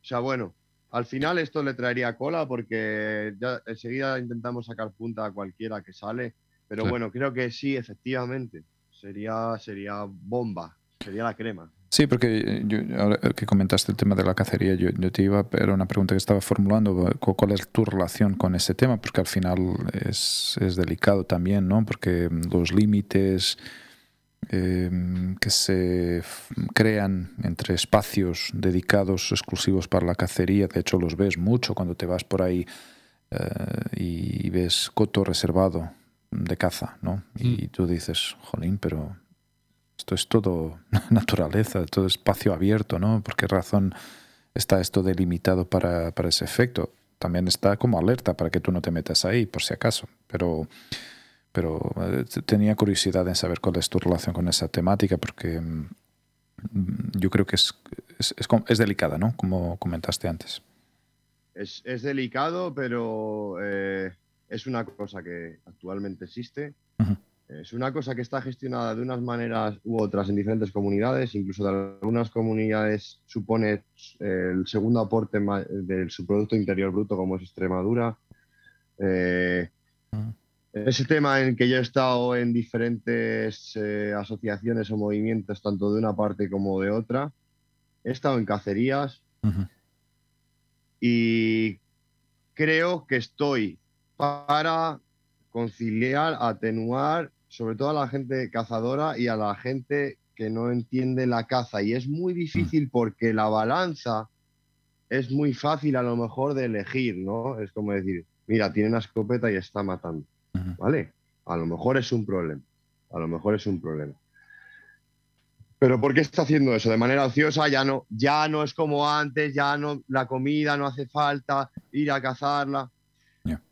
Pues, y aunque sea minoritario, pero por meter los hocicos en todos los sitios, yo me he encontrado pueblos y gente que caza en pueblos que ha recuperado ejemplares como el corzo que se habían ido. He conocido cazadores, ¿vale? He conocido cazadores que saben los ejemplares al dedillo que hay de cada especie porque no solo van con la escopeta a la mano, viven en la montaña. Ellos saben, Y no solo están pendientes de la caza. Ellos, ese tipo de gente también está pendiente de, de los recursos naturales de los de antes. Hostia, pues el prado de tío no sé qué anda como se ha puesto desde que se murió el hombre. Pues aquí como salte una chispa, pues es el primero que lo comunica al ayuntamiento. Entonces, no es la yo no estoy defendiendo la caza, pero casualmente muchos cazadores viven en los pueblos y saben cómo está la situación de las montañas. hay, hay, otros que digo yo, gatillo fácil, sales y vas a matar, tío. O sea, no, o sea vamos, también, si me pongo a dar caña, me pongo a dar caña, ¿eh? que he visto barbaridades. Entonces, y creo, y yo si me pongo a hablar con alguien de caza que no entiende de caza, o que entiende mucho de caza y me quiere vender la moto, hago de, conciliador, ¿no? En plan de, no has, no has vivido esta situación, este no es un puto hippie de mierda y este no es un puto asesino de mierda, ¿vale? Entonces, eh, hay que informarse y hay que saber. Luego ya mi decisión me la guardo para mí, eso os lo digo. O sea, yo ya tengo mi pensamiento formado y, y, yo haría las cosas a la manera que yo, o sea, que yo pienso, ¿no? Que yo siento. Pero yo conozco el medio y al final creo que como educador ambiental, ¿vale? Ya no solo de Madrid, sino un poco que, eh, implicado con el medio, tienes que saber y tienes que saber entender por qué se hace, por qué no se hace, eh, qué está causando de mal o qué está causando de bien. Y, hay que estar pendiente para qué también eh, la comunicación con gente que trabaja en el campo, trabaja o tiene un ocio en el campo de toda la vida, es importante porque son informadores de primera plana. Que muchos, los cazadores muchas veces también son muy mentirosos, ¿sabes? Pues ya coges tú lo que quieras. Son gente que conoce mucho el campo, ¿sabes? Eso ya es saber tú diseccionar y separar. Y es muy importante a mí como divulgador natural o como conciliador o como educador tener esa información de primera mano, interpretar eso. Mm. Porque yo muchas veces, bueno, muchas veces no, pero bajo a Madrid a veces a tomar una cerveza y eh, pues a lo mejor algún amigo mío levanta la liebre, pues mira, él trabaja en la naturaleza, guía en montaña, tal, y enseguida el, tema que más suelen soltar conmigo es eh, mm. animales, ¿vale? Entonces, eh, al final la gente se salta mucho, entonces yo intento explicar y te lo juro, os lo juro, he visto gente hablar en pro de la naturaleza como auténticos asesinos y desquiciados, ¿sabes? Como dicho, hostia, no sé si estoy hablando con un cazador o con un pro, ¿sabes? Yo digo, no sé dónde, no sé como muy extremista, dicho. Sí, no, no sé. Entonces, bueno, pienso que que hay que intentar, sobre todo, entender eh, todo y luego ya ver eh, si se puede ir reduciendo ciertos. Eh, claro, es que hay diferentes tipos de, cotos y diferentes tipos de caza y para diferentes tipos de gente. ¿vale? No nos vamos a meter en esto, Hugo.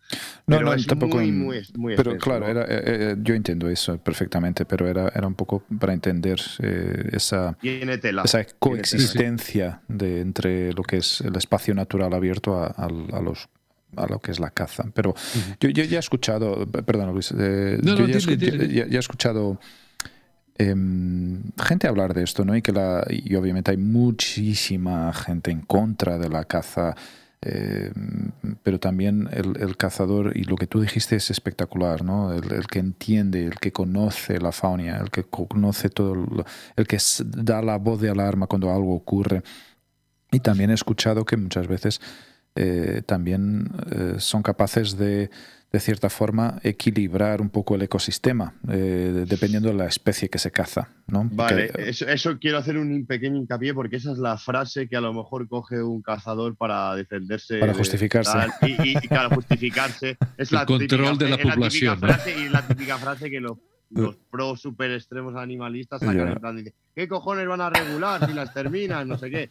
Entonces es como, ese es el eslogan, ¿no? vale, vale, vale, vale, Pero justo es que hay, hay mucho, mucho. Eh, esto es para abrir un podcast, ¿no? Y, y esto, como haría Félix Rodríguez de la Fuentes para eh, tener a un cazador que sabe eh, hablar y escuchar y tener a una persona, de, o sea, dos, dos extremos, no una persona. Yo ahí no pintaría mucho porque, bueno, puedo estar bandeando. Pero dos personas de dos extremos que puedan compartir información, aunque no compartan sentimientos ni sentires. ¿Por qué? Porque de, esa, de ahí se pueden sacar cosas tanto hacia un lado como otro y te puede dejar un pequeño aprendizaje que a lo mejor tú antes de hablar del cazador dices, voy a medir las palabras, y él a lo mejor antes de hacer así, con la de los ojos negros, a lo mejor levanta el gatillo. Con simplemente, o sea, es dejar una pequeña semilla ahora para que germine en el futuro. tú, has dicho algo que, yo desconocía y que, que, a lo mejor hace mucha falta esa figura del conciliador o mediador ambiental. Porque a lo mejor, bueno, eh, al final de cuentas es eso, o sea, la coexistencia de intereses contrarios se puede lograr si ambas partes ceden en algún momento y, y, sí que se puede lograr una, una, conciliación. Yo huyendo un poco, no sé si huyo o, o, no de lo que estamos hablando, pero uh, y también uh, un poco uh, alimentados antes de, de, iniciar este programa, alimentados un poco por tu, o, o, mejor dicho, tú nos alimentaste la curiosidad. yo quería hacerte una pregunta sobre algo o qué es lo que ha pasado contigo en YouTube. ¡Ostras! ¡Ostras! Voy a decirlo. ¡Qué cabrón, Luis! ¡Ay, madre! Jugué, jugué yo Uf. al poli malo. Yo el poli Ay, malo y Hugo el poli bueno. ¿Qué Ay, ha pasado? madre. Bueno, pues si quieres cerra cerramos ya este tema un poco. Eh, voy a contarte lo de YouTube ahora, ¿vale? Entonces, cerramos si queréis un poco ya el temilla. Tengo que preparar una actividad para mañana de Indiana Jones en la naturaleza. ¡Uy, qué bueno! En, entonces, si me permitís dejaros, si queréis abrir otro día, podemos hablar eh, sin problema. Yo encantado y si puedo hacer difusión y encima aprender, ¿no? Uh -huh. eh, pues fenomenal. Eh, comentaros que nada, que actualmente tengo la gran suerte de tener bastantes empresas o gente que cuenta conmigo creo que he tenido una implicación bastante grande y la sigo teniendo. No es un, el medio natural me hace crecer como persona y, y no, os juro que es una profesión que no me cansa ni me cansaría, uh -huh. porque creo que daban el clavo. Y justo ahora, eh, eh, con el otro día con, los que, con, con, la empresa que estuviste, Luis, que uh -huh. es con la que más trabajo, Qué bien. Ha, ha creado un proyecto muy bonito en el que tenemos cabida a tener un modelo diferente de empresa. Eh, pensaba, eh, claro, a mí esto me pilla muy lejos, ¿no? De la Agenda 2030, o sea, muy lejos. Digo que, que no entendió muy bien, entonces, pero sí que, sí que tenemos diferentes proyectos con mucha gente que es win to win y no sustentado todo en la pasta, por decirlo así, sino en, en el compartir, ¿no? Eh, el otro día estuvimos en la parte de eh, Live Mind, o sea, eh, que es, digamos, la parte de empresas. Tenemos Tribu Libélula, que es para parte de eh, gente Particular, normal. Particulares. Sí, te, tenemos actividades para particulares. Tenemos la Escuela Brújula, que es para chavales. Tenemos Tribu Libélula, que es para familias. Y es en diferentes, es el ecosistema Libeland que llamamos nosotros, en donde yo pululo y puedo trabajar con diferentes sectores. Y eso me, me, o sea, mira con quién estoy hablando ahora. Estoy encantadísimo y he conocido personas maravillosas eh, y, y, y, mañana estoy con familias y hoy he estado con niños, ¿no? Entonces, eh, creo que hay que apostar por este tipo de empresas y, y, por tener gente como, o sea, va a sonar a lo mejor un poco pedante, pero como yo implicada, ¿no? Que, que, que claro, no, no, pero no es pedante, una, es necesario. Una transferencia, o sea, yo a, me falta todavía comunicar, pulir, soy un poco a lo mejor chabacano, por decirlo así, pero bueno, pero me, me, gusta, me hace mucha ilusión. Toda la gente con la que estoy trabajando ahora, que estamos trabajando en la montaña, somos gente con mucha ilusión y creo que eso es muy importante en el trabajo y más en un trabajo que hay que conciliar y transmitir unos valores de educación ambiental. Y estoy muy agradecido de, gracias a, a este ecosistema Liveland, poder, poder haber llegado, por ejemplo, hasta, hasta aquí a hablar con vosotros. Así que nada, quería pues... No, ha sido... Pues, sí. Sigue, sigue. Nada, que os, os, invito a que conozcáis la, la plataforma si tenéis, Muy bien. Sí, sí, sí, sí, a los oyentes y, y, y, ya está. Además, uh, y ya lo había comentado con mi hija, que esto me abrió mucho el, las ganas de, de ir más uh, al campo y además tengo ahí pendiente con una pareja, Natasha y Alberto, unos vecinos aquí que, que también les gusta mucho la naturaleza y, y, probablemente entraremos en contacto contigo en un futuro y, y te agradecemos mucho, mucho de nuevo, porque Hugo y yo decimos siempre que lo más valioso que tenemos es el tiempo y que alguien haya dedicado un poco de su tiempo para estar con nosotros aquí es, es de agradecer siempre. Y acuérdate Álvaro, todos tenemos una historia que contar. Ah, sí. Todos, todos. Esto es nuestro, es nuestro mote. Eh, Sí, lo sí, esto es grabamos, nuestro lema, eso es. eh, Lo tenemos grabado a sangre porque gente que piensa que, que, que su historia no es interesante, que lo que sea. Nosotros cuando alguien, algo, algo o alguien nos llama la atención, mm, sabemos perfectamente dónde, dónde hurgar. ¿Y Soy, dónde puede estar una buena historia? Sí, sí, sois, sois buenos, sois, no sé, me, me ha gustado mucho el, el enfoque que le habéis dado, la Qué idea bueno. que, que- que me comentó Luis. Mm. Eh, yo, claro, agradecido, ¿no? Por fijarse, claro, yo decía, bueno, pero si yo, no sé, como, o sea, tengo- yo tengo una frase que digo es, siéntete especial y, será, y serás único, ¿no? Sí, Entonces, al final, Muy eh, creo que, joder, que, que vosotros os fijéis un poco a lo mejor en las especialidades de la gente o tal, me parece que ser unos, unos fichajes, vamos. porque para ti es algo natural, para muchos Claro. es algo especial porque es único, es lo que tú dices. O sea, eh, la cuando tú de repente extraes a alguien, a un profesional, de algo que además no tienes tanto contacto habitualmente, yo creo que es el mejor regalo que se puede dar. No hay otra, para nosotros primero, que estamos Sí, en sí. primera persona aquí hablando contigo, y para los que nos escuchen. Y ya está. Y esto es el legado que, te, que- que dejas. Sí, sí, efectivamente. Has dejado aquí dentro de unos años, si tienes nietos y alguien pregunte, ¿cómo era el, el Yayo Álvaro? Pues mira, te voy a poner aquí un podcast y sabrás un poco de, de quién era él. él. Eso es. Oh, va, a ser, va, a ser, va a ser una locura porque, claro, este sería mi primer, eh, mi primer podcast, mi primera entrevista hablando de, de mi parte laboral o de una de mis pasiones. De tu pasión, claro. De Pues una, mira por- qué bien. porque ahora os cuento a colación de esto YouTube. Ya digo, es una cosa que con mis compañeros de trabajo ya, porque al final conocen amigos y al final les chivan que yo hago eso también, ¿no? Pero yo llevo 15 años haciendo música y hago rap, que es como un género súper urbano. Tengo un disco editado, tengo videoclips. Pero, pero, pero, pero, pero, pero espérate. Claro, claro, perdona, claro. perdona Hugo y perdona Álvaro. Ok. Queridos oyentes, esto es un Os Podcast con Álvaro Jiménez, el primer programa.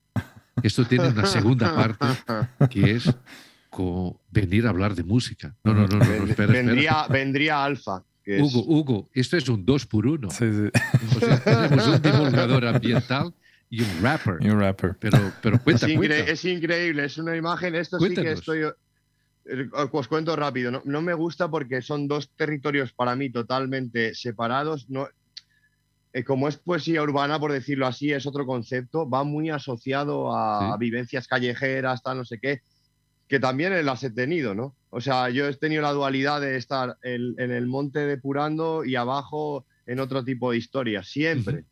Y eso me hizo hacer un poco esta música. Por eso separo.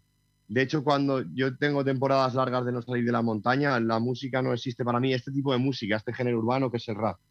Eh, y hay a veces que digo, bueno, la montaña lo tengo como más curro, no estoy tan implicado y me pongo a escribir mis cosas, me meto un poco más en el rollo urbanita.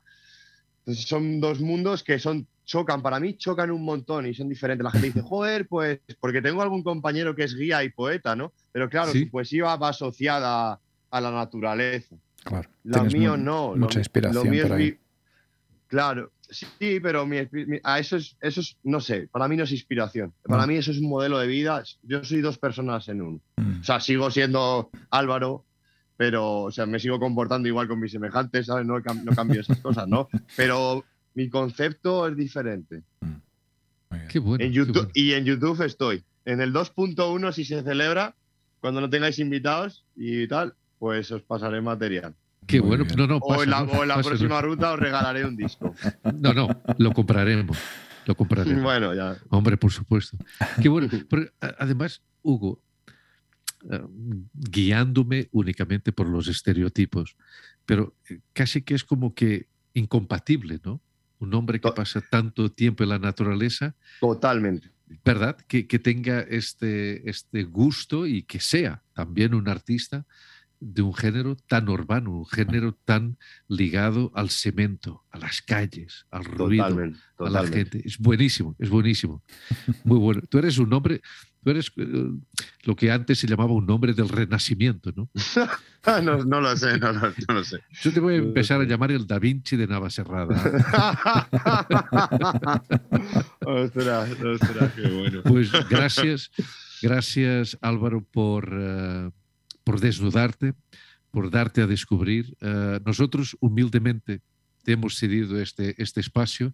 Uh, lo que decía antes Hugo, que es así, que nos gusta traer historias, que este, este lema que, que, salió de la mente de Hugo es el mejor para describir este espacio. Todos tenemos una historia que contar uh, y, y, y, te damos las gracias, honestamente. Uh, te damos, uh, agradecemos porque volvemos a lo de antes. El, tiempo es lo más valioso que tenemos y haber contado contigo es para nosotros un, un gustazo. Y, y, hay una parte también, lo que decía Hugo, que es una parte egoísta. Esta es una opinión muy propia, que a mí me gusta conocer no la vida de las personas, pero lo que la vida de esas person personas proporciona a la sociedad. Y tú eres una persona que tiene mucho que dar con, tus tareas de divulgación, de manera que te agradezco ese carácter divulgador que tienes y educador. Y por supuesto que has estado con nosotros aquí y, como dice Hugo, ya haces parte de esta comunidad. Gracias, Álvaro. Gracias a vosotros y sobre todo gracias por eh, dar, dar acogida a este tipo de divulgaciones y hacernos conocer. Eh, creo, que es creo que es muy importante vuestra función y ojalá que, que sigáis por este camino de encontrar gente que pueda aportar. Gracias a ti, Álvaro. No, no, desconectes la llamada, danos por lo menos un minutito para que nos despidamos eh, adecuadamente de ti. A los que nos han visto desde YouTube, gracias por estar ahí. Luis.